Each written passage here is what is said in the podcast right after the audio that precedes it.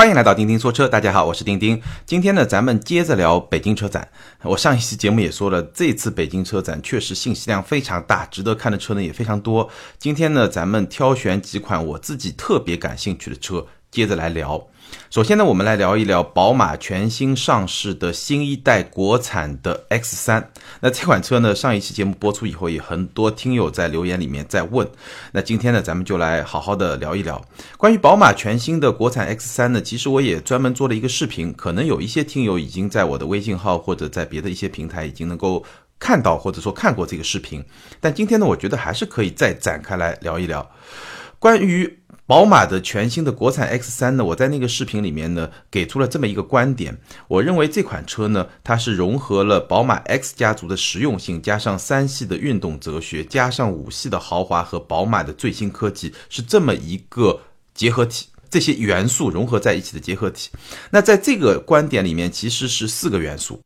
首先呢，是宝马 X 家族的实用性和功能性。那我相信这一点呢，其实包含了两个具体的含义。第一呢是它的这个空间，对吧？这种功能性、这种实用性，这一点我们待会儿可以去展开来说。那第二部分呢，它的功能性还包括了这种全路况的能力，也就是宝马的 X Drive 四驱系统以及它的车身的整体设计的这种能力。那这一点呢，其实是要真正的试驾完这个车，才能给出一个更充分的一个评价。但是呢。静态的看到这辆车，以及在技术上知道它配备的 X Drive 系统啊，包括它整个车的这么一种状态，对吧？离地间隙啊这些东西，我相信大概做出一个判断，问题也不是特别的大。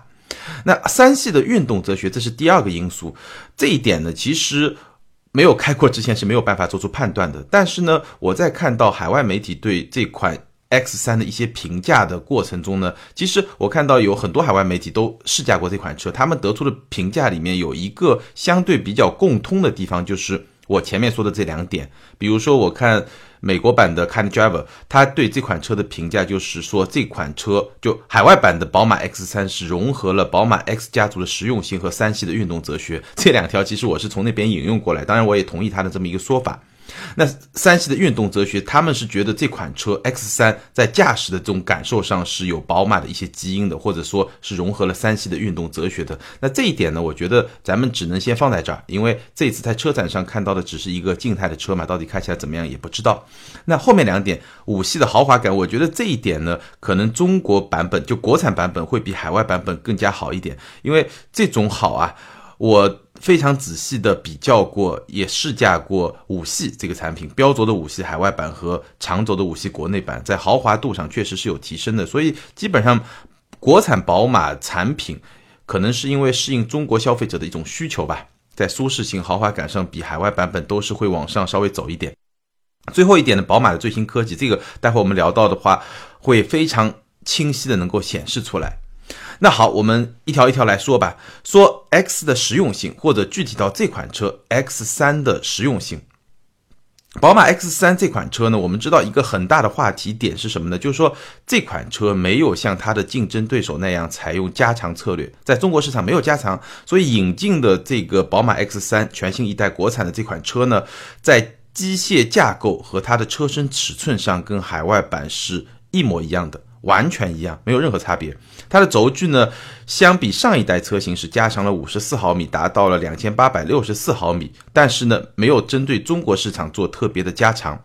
那这么一个动作，在我看来呢，其实代表了宝马在 X3 这辆车上，其实是在追求一种更多维度的一种平衡。那比如说同期在车展上亮相的奥迪的 Q5L，那它的空间确实表现会更加好一点，后排的这个整个空间会更加的。宽裕一点，但是宝马 X 三它没有加长，其实它会在驾驶这个层面上，甚至在某些全路况能力的这个层面上会有加分。所以我觉得 X 三是在追求更多维度的这么一种平衡。那这个没有加长的。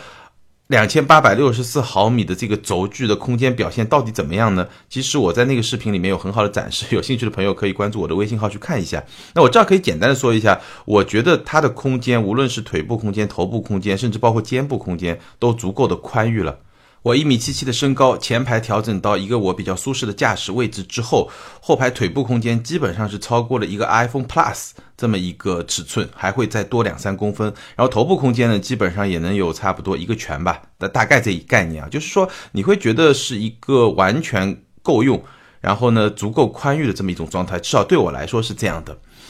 然后我们来说它的设计，对吧？整个 X 三其实从视觉上来说，它的识别度还是挺高的。我不知道很多朋友如果看过实车或者说看过照片，其实这个识别度还是很高的。有几个很明确的点啊。首先呢，这一代的 X 三它没有用开眼角的设计，所以这个就比较好认了。然后它的双肾格栅呢，首次采用了一个倒梯形的造型，而且呢，这个双肾格栅本身的面积非常大。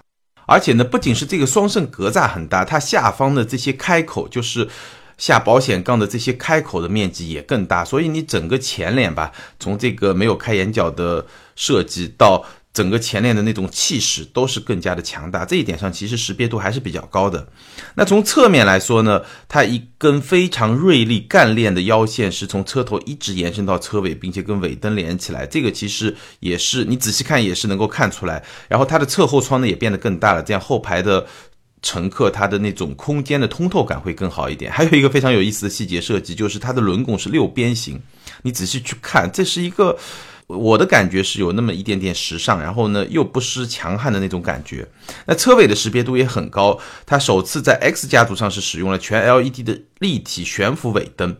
哎，这个灯挺炫的。然后它的下方呢是尺寸比较大的一个不规则四边形的这么双出的排气管，所以整体的整个 X 三让我的感觉啊，确实会有那么一种新鲜感，就是说。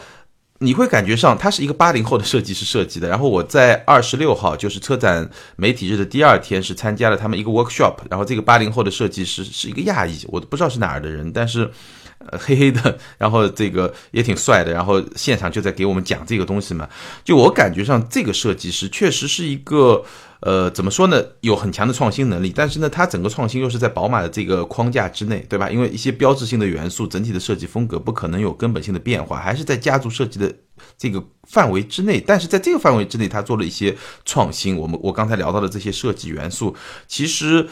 就给你一种很功能主义，然后呢非常精致，然后呢又有时代感的这么一种设计的风格。基本上我。在视频里面我也说了，你第一眼看肯定就是一宝马，第二眼看你就知道是一个 X 三，你不太会跟它的别的车混淆起来，你不会跟 X 一混淆，你不会跟 X 五混淆，也不会跟 X 二、X 四，就是它的在宝马家族内部的可识别性还是比较强的。然后内饰呢，我觉得家族特色就更加强烈一点。如果你比如说比比较习习惯或者说熟悉新五系的整体内饰风格，那你觉得这个内饰一定也是非常习惯的，因为它整体的这种布局，它整个操作的逻辑都是一脉相承。当然，内饰最核心的部分就是两块大屏嘛，十二点三英寸的全液晶仪表盘和十点二五英寸的中控触屏，然后触屏的那种感觉。跟你在五系上用的完全一样。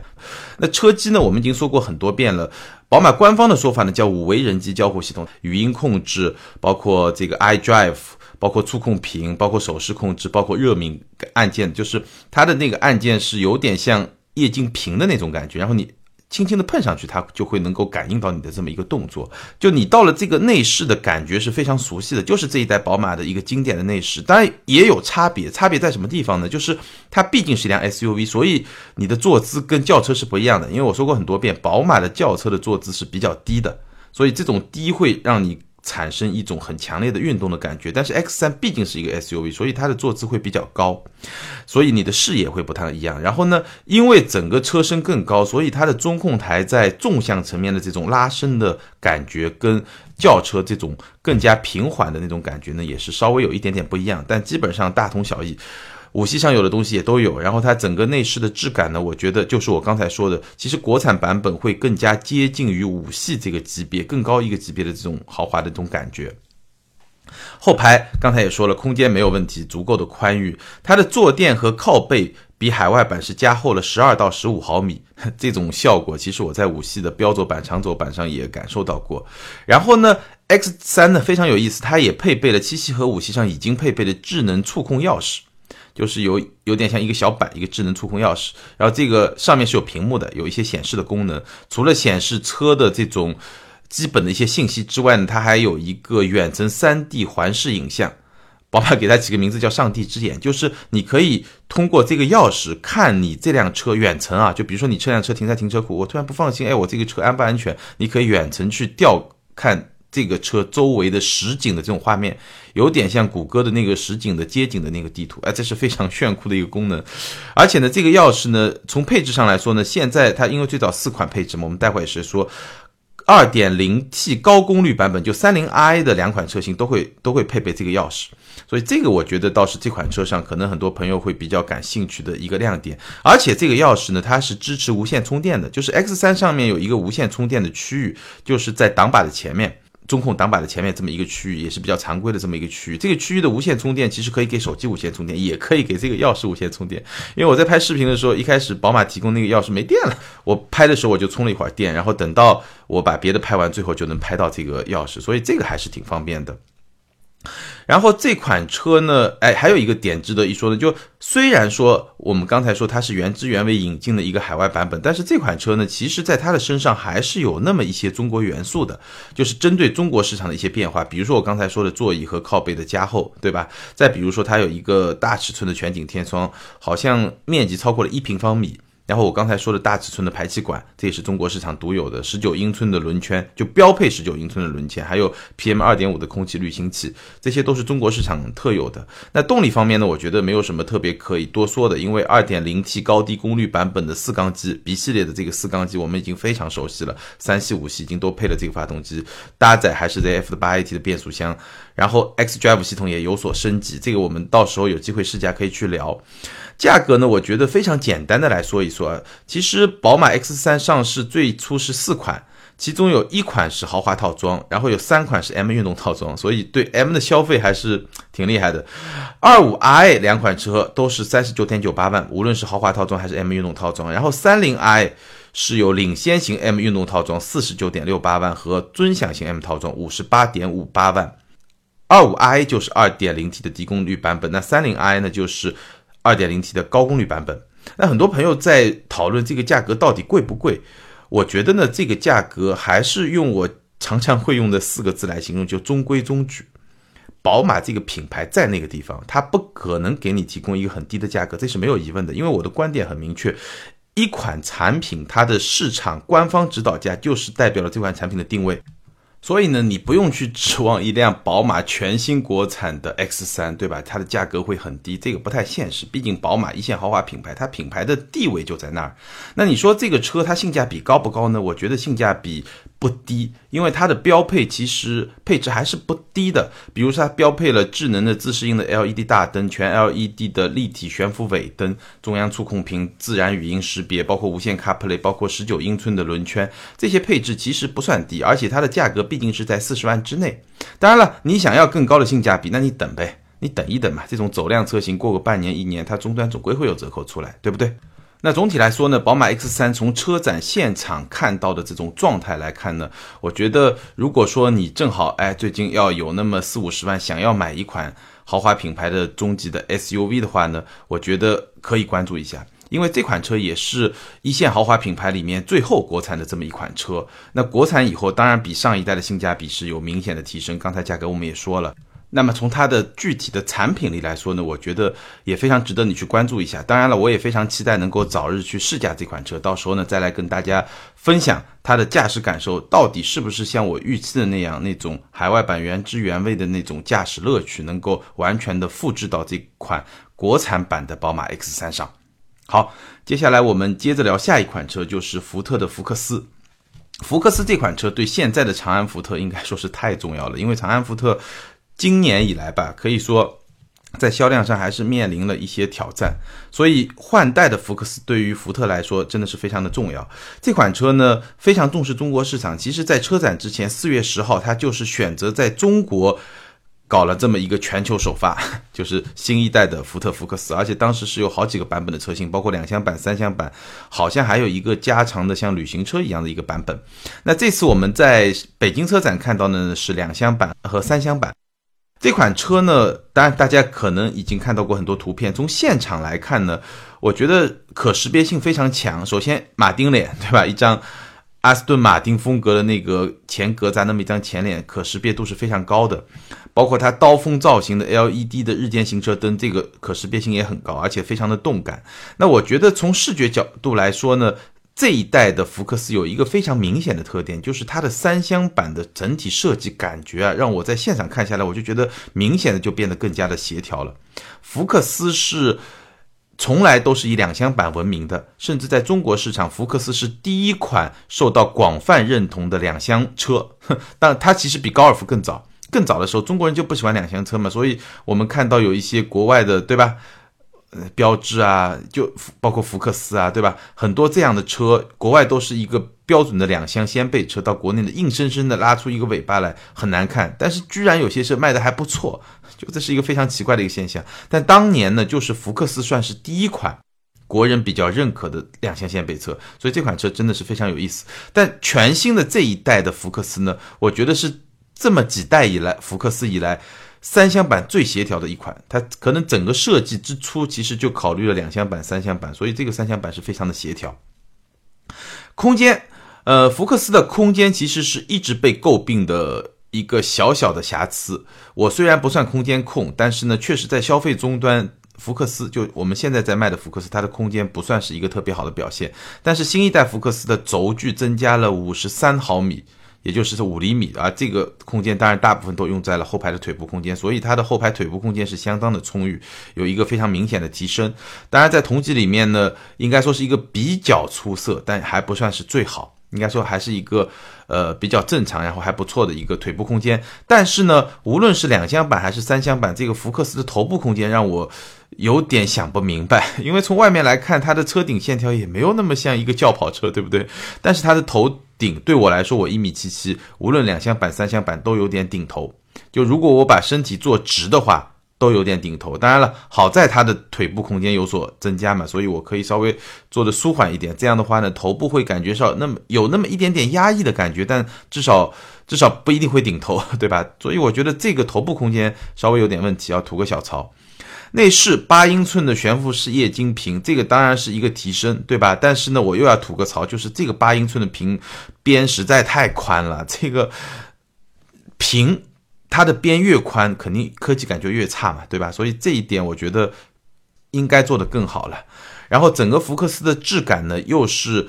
经常会被吐槽的这个点，那的新福克斯呢？我觉得相比于现款，它的整个内饰做工的质感呢，有一点点提升。但是呢，这个提升呢，有点像一个七十分升级到七十五分，就这个提升非常的有限。所以整体而言，它的质感，我不能说它差吧，但是真的相当的一般，就没有，就不不像空间。我觉得空间原来可能是一个短板，现在。OK，没问题，达到了一个比较出色的一个水平。但是质感原来也是一个短板，但现在呢好了一点点，但是也只有那么一点点。然后比较有意思的是一个旋钮的换挡，这个其实也不算新鲜了，在福特家族也用上了。然后全景天窗绝对要占一个，这个全景天窗你坐在后排，我刚才说有点顶头嘛，如果说人坐的低一点可能会比较压抑，但是有了这个全景天窗以后，是非常大的缓解了这么一种感受，所以这个全景天窗真的是不错。全新福克斯是采用了 C2 的平台，然后车身我们看到数据是减重了八十八公斤，这个还是非常明显的，而且车身刚性又提升了百分之二十，所以我相信这款车还是同级里面跟现代的这款车一样，会是同级里面操控感、运动感比较好的一款车型，这个应该能够让我们去期待的一个表现，而且呢，它还推出了 ST Line 的车型。就是一个更加运动的这么一个版本，它的两厢版、三厢版都有 ST Line。这个 ST Line 车型呢，包括了 ST Line 的外观套件，然后它的底盘会降低一厘米，然后它装配了更硬的避震、更短的弹簧，然后更宽的轮胎，所以是一个不仅仅是外观，而且在操控本身也会更加运动一点的一个版本。动力系统呢，还是一点零 T、一点五 T，但是特别在于它的变速箱是换成了八 AT，所以我相信它的这种平顺性，它的整体的这种感觉啊，包括换挡的反应啊，很有可能会比这一代车型又有提升。所以整体来说，福克斯这款车是一个什么概念呢？就是说。首先，从设计上来说，它的三厢版会更加的协调，所以我觉得可能中国市场会比较欢迎这么一种变化，就是三厢版更好看了嘛，对吧？然后它整体呢，原来的特性应该说都继承了下来，很有可能吧，至少从我们现在看到一些静态的数据来看，我相信很有可能把它传统的那些操控啊、驾驶啊这些东西都继承了下来，而且推出了 ST Line 的车型。那它原来比较薄弱的环节呢，有了不同程度的改善，空间有了比较明显的改善。虽然有点顶头，内饰呢虽然改善的不太大，但多多少少有了那么一点改善，包括一些科技感也稍微有点改善。但是呢，确实我刚才说的这个中控屏的边，确实就都比较有限，这么一种状态。就是比现款车型会有提升，但是呢，这种提升呢，可能你又会多多少少觉得有点不过瘾。当然了，如果你本身就很看重福克斯在驾驶乐趣，在这些方面的这些特质的话，那你会对它会比较满意，因为它保留了这些东西，或者说比较大的概率保留这些东西，而在别的地方呢又有所加强。那这样的话呢，会更加平衡的一点，大概是这么一款车吧。好，接下来聊一聊我自己特别特别感兴趣的雷克萨斯的 ES。但是 非常非常遗憾，其实我很仔细的看了展台上这两款车，但是其实能看到的很有限，因为它内饰都没展开让我来看。所以，嗯，我们聊一聊吧。ES 新一代的 ES 它的定位非常有意思，它要取代上一代的 ES 和 GS，什么意思呢？就是上下通吃。因为上一代的 ES 我们知道是用一个上一代它的 ES 和 GS 两款车都算是一个行政级的车。那 ES 呢会走更加舒适的一个路线，而 GS 呢走更加运动的一个路线。当然，运动的过程中它也不会丢掉这种舒适性。但 GS 卖的不好，ES 卖的很好，所以就把 GS 砍掉了，ES 留下来。但问题在于呢，ES 它就需要扮演两个车的角色。好，这是第一个我们需要理解的方面。第二个理解的方面呢，当年 ES 或者说现在市场上在买的这个 ES 呢，它其实呢。虽然这雷克萨斯内部它是跟 GS 共同是一个行政级车，但是真的在市场上它打架的时候它不是这样的，它其实定位是在三系和五系之间，A 四和 A 六之间，C 和 E 之间。那它打的是一个缝隙市场，相比于比它级别低一点，哪怕加长以后空间长度啊这些跟它差不多，但它整体相比于 A 四啊、宝马的三系啊、奔驰的 C 啊，相比这些车而言，它的行政的味道更重。但是呢，它价格其实差不多，那它动力会稍微差一点，对吧？因为最入门的 ES 两百嘛，这个动力会稍微差一点。但是呢，有很多用户他也不在乎动力嘛，就觉得，哎，我就需要这么一个有行政味道的车。它的行政味道其实是会比哪怕空间跟它已经是一没没什么差距的那些，我刚才说的那些 BBA 的 B 级车，加强版本的长轴距的 B 级车，其实还是要更加的强烈，就是它是有一种错位的竞争的。但是呢，现在的。难题在什么地方？或者说也不叫难题吧。现在它面临的这么一个局面是什么？就是说，它因为没有 GS 了嘛，所以它不仅要打下面的，也要打上面。它本来也打上面的，但是本来毕竟有一个 GS 在跟它配合嘛，对吧？现在就上下要打，所以压力还是会比较大一点。但是呢，其实这款车从造型设计上来说，我个人还是比较欣赏的，很像一个小的 LS。然后普通版采用的是竖条状的格栅。F Sport 版本采用的是蜂窝型的格栅，所谓 F Sport，我觉得就是用来继承 GS 的，大概是这么一个概念。车身尺寸四千九百七十五毫米，四九七五，然后轴距是二八七零。那现款是四九一五，轴距是二八二零，也就是它车身长度是增增加了六厘米，轴距增加了五厘米。那可想而知，它的内部空间呢是会有一个。小幅的提升，但我们因为我刚才说了不让进去嘛，所以也没有办法去体验。然后动力呢，就我现在知道呢，它应该会搭载2.5和2.5混动，2.5的版本叫 ES 二六零，2.5混动的叫 ES 三百 H，这两款是展车在上面的。然后我听说呢，可能还是会有2.0的版本，就是我们现在看到的 ES 两百。那基本上呢，它的价格呢，可能2.5的会在三十五万左右，2.5混动的 ES 三百 H 呢会在。四十万左右，那如果未来有 ES 两百呢，应该就在三十万左右，所以基本上这个价格可能跟现款车型也是比较接近的。那大家最关心的驾驶呢，当然没开过也没不没法去说，但是我看到雷克萨斯它官方用了两个非常。诗情画意就是书卷气的词来描绘。他说：“现在这一代的 ES 的驾驶乐趣呢，就是无欲无求，就是无欲无求。你从这个字面来理解，我就不给你解释了。那新一代的 ES 的驾驶乐趣呢，是清晰而稳重。什么概念呢？就是无欲无求，就是完全没有驾驶乐趣嘛，就非常舒服，就是佛系嘛，对吧？那清晰而稳重呢，就是它驾驶还是会有那种，首先稳重嘛，对吧？那就有那种。”比较沉稳的那种风格，但清晰呢，就是它的操控又会比较灵敏一点、敏捷一点，就是会融入那么一点点的运动的气息。这个是我自己从字面上去理解，当然没开过这个车。但是呢，我之前我们也做过节目聊过丰田的凯美瑞，从这个凯美瑞的操控特性，哎，我觉得倒是挺符合这个清晰而稳重。那我在节目里面也说了，它是在完全不牺牲掉。丰田这个凯美瑞这个车型传统的这种舒适调性的基础上，因为车身结构架构刚性的一些变化，对吧？然后来提供适度的那种运动的那么一点点感觉，因为它是 TNGA 架构嘛。那雷克萨斯也是 TNGA 架构，所以我相信这种驾驶感觉可能会比较接近。当然，雷克萨斯可能会调得更好一点。好，接下来我们简单来聊一聊大家非常感兴趣的一款车，就是奥迪的 Q5L。为什么大家非常感兴趣？我们只能简单的聊一聊呢？因为我第一次去展馆现场，这个 Q5L 就它只有一款展车，然后呢，有很多媒体在拍这个视频，然后他就大家轮着在那儿拍嘛，我实在没法等，我等了十五分钟，实在不行我就走了。然后第二次去呢是专业观众日，在排长队，排了 差不多十分钟进去了看。然后在这个车身边呢，还是围了有不少人，大概有那么五六个人、七八个人同时在看这个车。然后很多人呢真的是非常关心这款车，就能够在里面看个十分钟。所以呢，我前排坐了一会儿，然后大概的看了一下，然后后排呢实在就没有等到这个机会，能真的去体验一下它这个加长了。比海外版加长了八十八毫米，比现款 Q 五加长了一百毫米，整整十厘米的这个后排空间有多大？我只是说把前排调到我的这么一个舒适的位置，然后我从窗外看了一下后排的空间，确实比较大，就确这个加强确实是有效果的。因为它的车身尺寸长是四七六五，然后轴距是二九零八，超过两米九啊，所以我比较担心它这个 Q 七怎么办啊？Q 五 L 造的那么大。简单的说一下我对这款车的看法，因为当时展台上确实人比较多，我只在前排坐了一小会儿，后排呢也没进去，而且我当时正好约了一个设计师的朋友一块吃中饭，所以呢时间就非常的局促。那感觉是什么呢？首先从造型上来说，我觉得这一代的 Q5L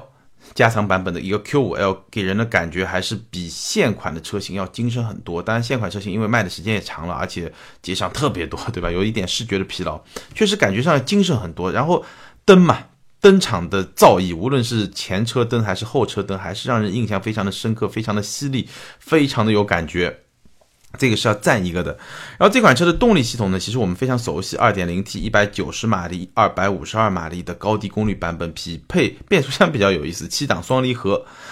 差不多是这么一个动力的配置，然后呢，有一个点非常有意思，就是这款 Q5 它搭载的是叫 Quattro Plus 的这么一个四驱系统。这个四驱系统呢很简单，在奥迪有些车型上已经有了，它是一个多片离合器式结构的一个四驱，而不是传统的托森差速器的那么一个四四驱。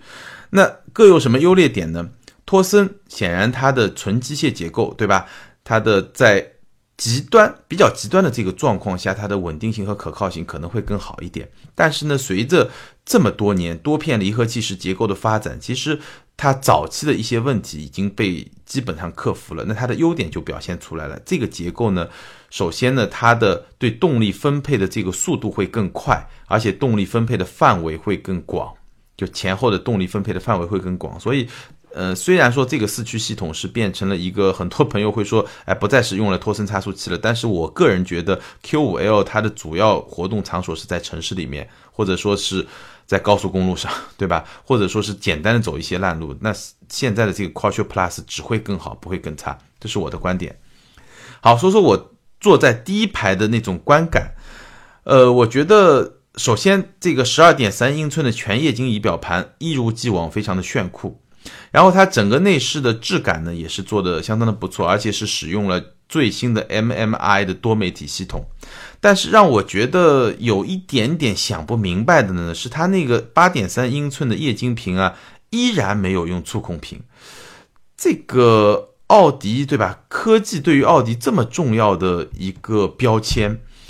而且在 A 六上，在 A 八上都用了触控屏，为什么在 Q 五 L 上没有用触控屏呢？就这一点，我还是觉得有点不太想得通。当然了，我简单的用传统的，我就新的 MMI 系统，就是用相对比较偏传统的这种操操作方式。它下面有个触控板，但这个板同样只有按压功能，没有滑动的功能。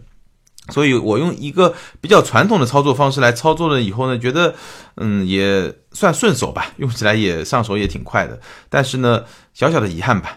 ，Q5L 就这么简单聊一聊。当然，我也非常希望有机会能够尽快的试驾到这款车，到时候也同样跟大家来分享我的感受。好，接下来我们聊一聊呢，同样是这么一个级别里面的另外一款车，就是英菲尼迪的 QX50。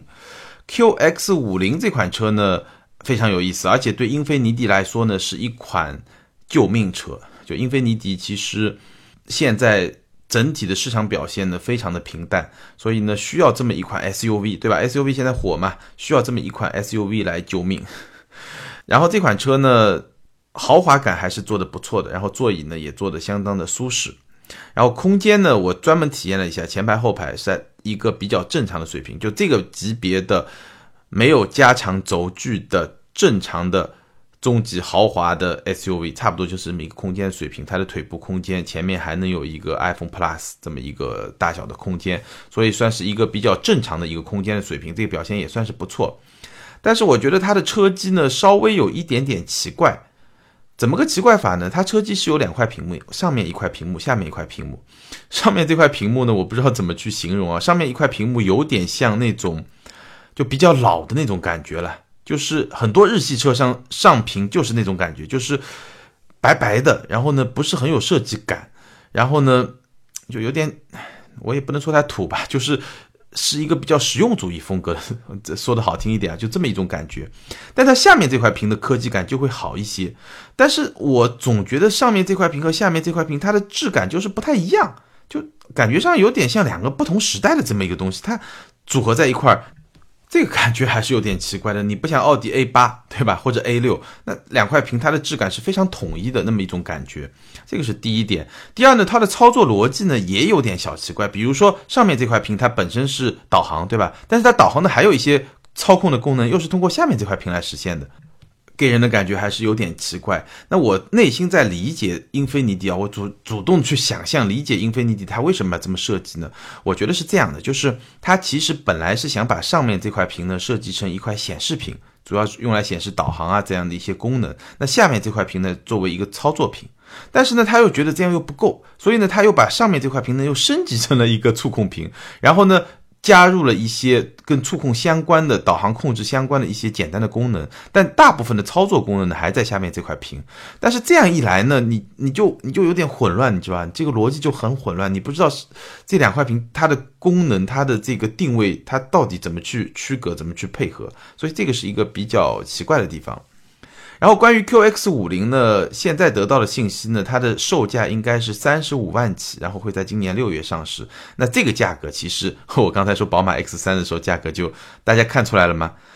一线豪华品牌中级豪华的 SUV，它的价格是四十万起。当然，宝马的那个定价很有意思，你去看它现在四款车的定价，两款三十九点九八万，下面一款直接到小五十万，再上面一款直接到小六十万，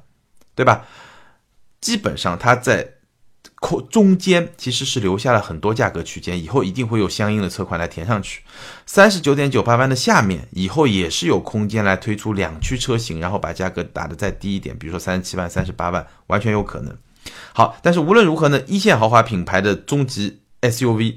价格四十万起。或者说四十万稍微低一点点，但是二线豪华品牌呢？我刚才说了三十五万起，这个是预售价嘛，预估的一个价格。英菲尼迪 QX 五零，所以很清楚了，官方指导价代表什么？代表了一个品牌的定位，在这个级别里面，一线豪华就可以定到四十万起，二线豪华就定到三十五万起，这个就是市场的格局，这个就叫阶级，就叫阶层。你说固化也好，不固化也好，这个就是我们的现实的生活了，其实都一样。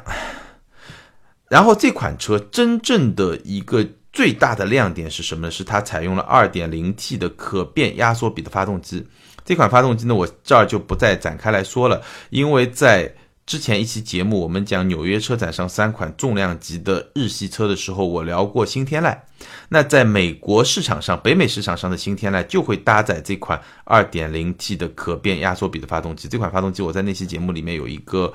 比较充分的一个介绍，这儿我就不再展开了。但是在中国市场，因为天籁日产这个品牌，它其实没有办法支撑一个更高的价格。我刚刚说了，对吧？这个品牌是撑不住那个价格的，所以那款 2.0T 就会像雅阁的 2.0T 一样，没有办法进入国内。那这么一款技术非常先进的 2.0T 发动机，就只能出现在英菲尼迪的 QX50 身上，或者说以后别的英菲尼迪的车型身上。好，大概就是这么一种情况。哎呦，聊了半个多小时，最后我们简单的聊一聊沃尔沃的 XC 四零这款车呢，我不知道该怎么聊，因为我感觉上沃尔沃的 XC 四零啊，呃，从它在中国市场的这个前景来说呢。有一点点不太的明朗，或者说有一点点看不清的地方，甚至有一点点不是特别乐观。不是说这款车不好，我觉得这款车从展馆现场看，包括它的技术本身都完全完全没有问题。但是这款车呢，只是它的定位可能会面临一些挑战。为什么呢？因为我们知道，XC40 和领克零一用的是完全一样的平台，而且它们的动力单元也有很有可能有相当部分是一样的，或者说是重合的。那在这种前提下，你怎么样在市场上让用户去接受 XC40？这个其实是有一些挑战的。但我们知道沃尔沃在很多部分它的用材啊、它的质感啊，可能会比领克零一更好一点。它的品牌当然也比领克会更好，但是毕竟对吧，在一个市场里面，然后两一款非常从机械结构、从技术上来说比较接近的车，在这么一种方式在竞争的话。我觉得对沃尔沃 XC40 它未来的市场表现是会有一点点的冲突的，所以 XC40 可能会变成一款相对比较小众，然后比较有逼格的这么一款车，因为它的设计确实是我个人非常喜欢，就是确实很有味道，确实很有味道。然后包括车内啊，整体的就是一个小的六零系的那种感觉，包括它的座椅的那种质感啊。空间的表现啊，其实都不错，都完全没有问题。这就是一款沃尔沃，只是说在这个市场环境里面，可能沃尔沃需要和领克达成一个比较好的这么一种相互的关系。那我相信，对沃尔沃而言呢，这应该是一个不大不小的挑战。好，关于北京车展，咱们今天就聊到这儿。我本来想聊两期节目，现在发现还没聊完，还有几款车没聊完。那我们下一期接着聊北京车展。那下一期呢，除了接着聊北京车展，还有我还剩了几款车，其实是几款新创车企，也不能叫新创车企吧，反正接下来我们会重点再聊几款新的车。电动车对吧？新创车企的一些比较有新意的这些车，我们简单的再来聊几款车，在下一期节目里面。那下一期节目还有一个非常重要的使命呢，就是我会把这几期节目所有的听友互动的一些问题，在下一期节目里面做一个集中的回答，也算是为我们这一次二零一八北京车展的报道呢画上一个句号。好，更多精彩内容呢，欢迎关注我们的微信订阅号“钉钉说车”。其实这次北京车展呢。我是做了三个视频，然后也发了比较多的图文的文章。但图文的文章更全面的，大家可以去看我们汽车之家的车家号“钉钉说车”，或者是今日头条的头条号“钉钉钉说车”。在那两个平台里面会发的更多，因为微信确实发稿量有一个限制，也不太适合这种即时发布内容的这么一种报道形态。那关于今天我们聊的这几款车，包括关于北京车展，大家还有什么感兴趣的问题想问的，可以在下方留言和评论。下期节目。我会把所有的这些评论和留言来跟大家做一期互动。好，咱们今天就聊到这儿，感谢大家的支持，周四接着聊，拜拜。